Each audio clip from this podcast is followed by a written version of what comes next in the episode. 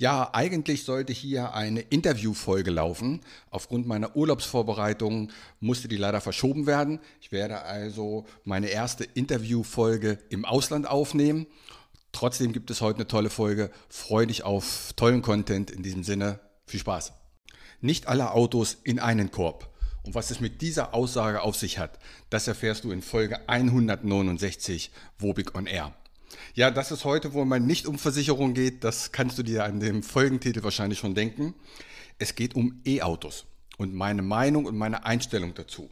Eines vorweg, ich finde E-Autos sehen in der Regel richtig gut aus, haben eine super Beschleunigung und haben auch ein paar innovative Sachen. Also grundsätzlich finde ich E-Autos gut. Wieso kann ich jetzt eigentlich was zu E-Autos sagen? Der macht doch sonst nur Versicherung, wirst du vielleicht denken. Ja, aber wenn du in meinem Lebenslauf etwas runterscrollst, dann wirst du feststellen, dass ich 84 bis 87 eine Kfz-Mechanikerlehre gemacht habe und 87 bis 89 als Mechaniker bei VW und Audi gearbeitet habe.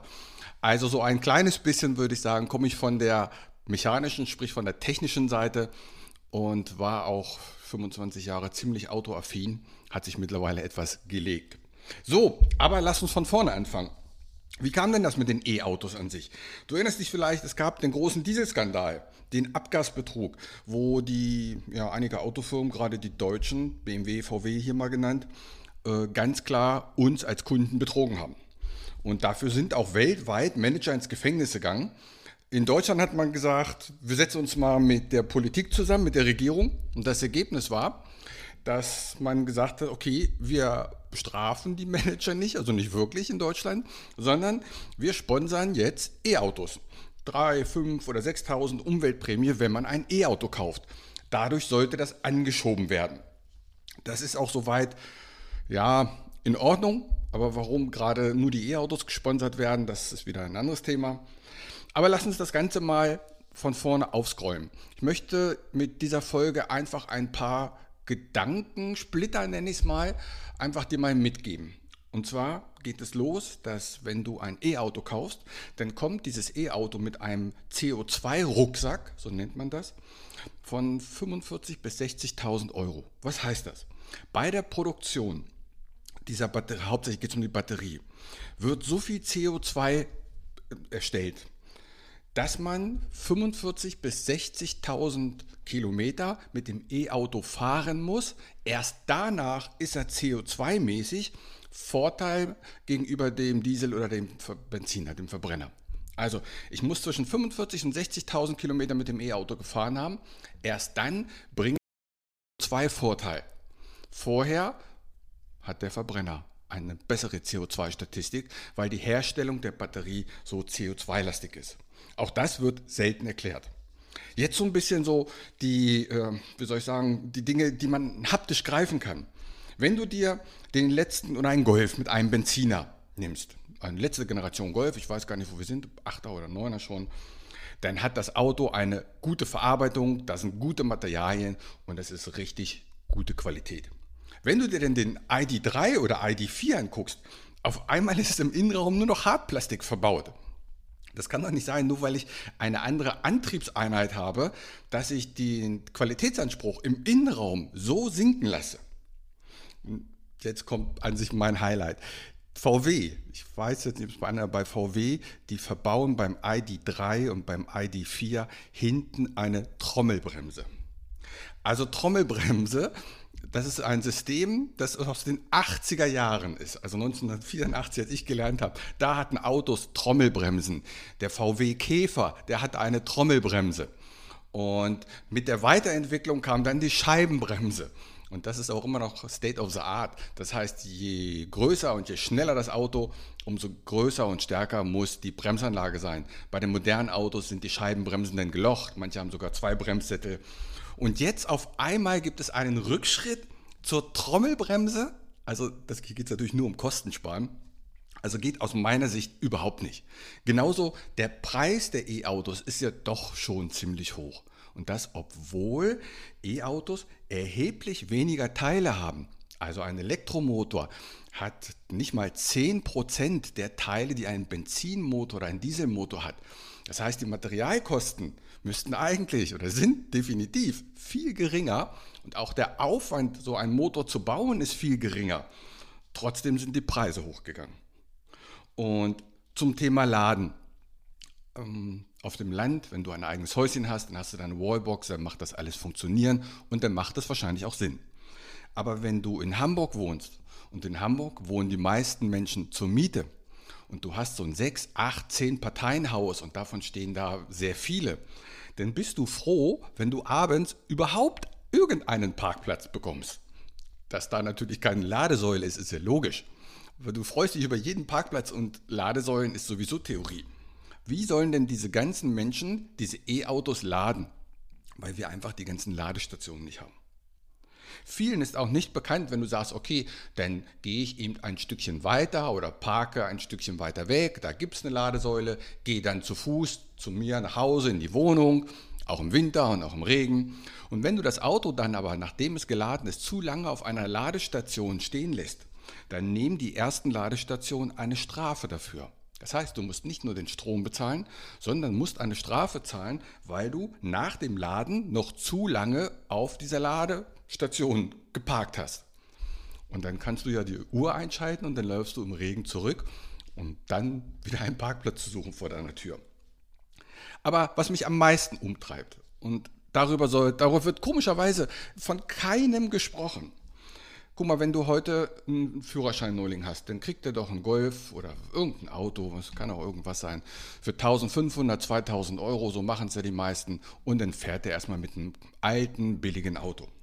Diese E-Autos, in 10 bis 15 Jahren werden die ja eigentlich vom Preis genauso sein wie jetzt ein 15 Jahre alter Gebrauchter. Lass mal sagen, nach 15 Jahren kostet das E-Auto 2000 Euro. Das Problem ist, dass die Batterie dann platt ist. Du kennst das von deinem Handy. Nach drei Jahren ist die Akkuleistung erheblich geschrumpft. Und nach sechs, zehn, 15 Jahren, da sind die Akkus bei 10, 15, 20 Prozent. So ein Akku kostet aber je nach Größe 12.000 bis 18.000 Euro. Das heißt, du hast jetzt ein altes E-Auto mit einem eigentlich nicht mehr verwendbaren Akku und das, diesen Akku zu tauschen, würde rund 15.000 Euro kosten. Wir reden hier also von einem wirtschaftlichen Totalschaden. Was passiert also mit diesen alten E-Autos, wenn der Akku nicht mehr funktioniert? Ein chinesischer Hersteller, ganz neue Autos, geht jetzt einen ganz anderen Weg. Da kannst du das Auto kaufen. Ich mag, mag jetzt nicht aussprechen, weil ich kann es wirklich nicht. Ich weiß aber, dass das Auto 58.000 Euro kostet, ein E-Auto wird aber ohne Batterie geliefert. Die Batterie musst du kaufen, je nach Größe zwischen 12.000 und 18.000 Euro extra. Wird natürlich zusammengerechnet, aber der Kaufpreis des Autos steht da erstmal ohne Akku. Das kennst du ja vielleicht im Baumarkt, da geht auch dieser Trend, dass man eine Gartenschere oder einen Akkurasenmäher kaufen kann, aber es ist kein Akku dabei. Aber nochmal, dieses alte Auto, das alte E-Auto, was dann 2000 Euro wert ist und wo der Akku nicht mehr richtig funktioniert, und dieser Akku kostet dann 15.000 Euro. Das wird doch kein Mensch machen. Auch das hat aus meiner Sicht nichts mit Nachhaltigkeit zu tun. Aber jetzt der Punkt, mit dem ich auch begonnen habe. Ich finde, wir setzen alles auf E-Autos und das ist doch nicht richtig. Es gibt bei der Kapitalanlage, da gibt es diesen Satz, nicht alle Eier in einen Korb. Das heißt, setze nicht dein ganzes Geld auf eine Kapitalanlage. Denn wenn die nicht funktioniert, schlecht. Was machen wir gerade im Automobilsektor? Wir setzen alles auf Elektromobilität. Dieses hat ja auch für sich eine gute Bedeutung, aber halt nicht nur. Wir sollten weiter forschen, ob es Wasserstoff ist oder ob es äh, dieser grüne Wasserstoff ist. Wir müssen weiter forschen. Wir setzen alles gerade, beziehungsweise die Regierung setzt alles auf E-Autos. Und ich glaube, ein E-Auto wird immer nur ein Teil der Mobilität sein. Ich glaube, wir brauchen weitere Entwicklungen. Ob der Benziner noch sauberer wird, ob der Diesel noch sauberer wird, ob wir ganz neue äh, Motoren entwickeln, ganz neue Antriebsarten. Das muss alles mehr gemacht werden. Wir setzen alles auf eine Karte, alles auf Elektromobilität Und das ist aus meiner Sicht nicht richtig. E-Autos sind schon cool, aber nur auf E-Autos zu setzen und das soll die Wunderwaffe für die nächsten Jahre sein, gerade im Thema Nachhaltigkeit, wenn diese Autos etwas älter werden, das halte ich für schwierig. Und by the way, du weißt, früher gab es ja Prospekte, Autoprospekte und die Verbräuche, was das Auto also verbraucht auf 100 Kilometer, die haben ja nie gestimmt. Da waren immer Fabelwerte, die man nie erreicht hat. Das gleiche macht die Autoindustrie jetzt wieder mit den E-Autos. Diese Reichweiten, die dort angegeben werden, die werden ja never ever erreicht. Man geht ja immer schon davon aus, naja, wenn du die Hälfte schaffst, gerade wenn es kalt ist, dann kannst du froh sein. Also finde ich ein bisschen bedenklich. Ich finde, wir sollten technologieoffen weiterforschen und nicht alles nur auf E-Autos setzen, denn in einigen Bereichen wird sich das gar nicht umsetzen lassen. Sind meine Gedanken? Schreib gerne mal in den Kommentar, wie du das siehst. Und dann freue dich auf die nächste Folge. Macht's gut, ciao. Mein Name ist Uwe Wobig. Ich habe 32 Jahre Berufserfahrung. Als unabhängiger Makler kann ich dir bei allen Gesellschaften helfen, auch wenn du die woanders abgeschlossen hast. Kein Podcast, kein YouTube-Video und kein Vergleichsrechner kann eine persönliche Beratung, egal ob per Telefon, ob online oder persönlich, ersetzen. Melde dich bei mir, die Gespräche sind für dich kostenlos und unverbindlich. Kontakt kannst du aufnehmen, entweder über meine Homepage, die findest du unter wobig.maklerkontakt.de, wobig.maklerkontakt.de. Bei Facebook, bei Xing und bei LinkedIn findest du mich unter Uwe Wobig. Bei Instagram findest du mich mit dem Versicherungsfuchs Podcast oder schreib mir einfach eine WhatsApp. In diesem Sinne, hab eine gute Zeit.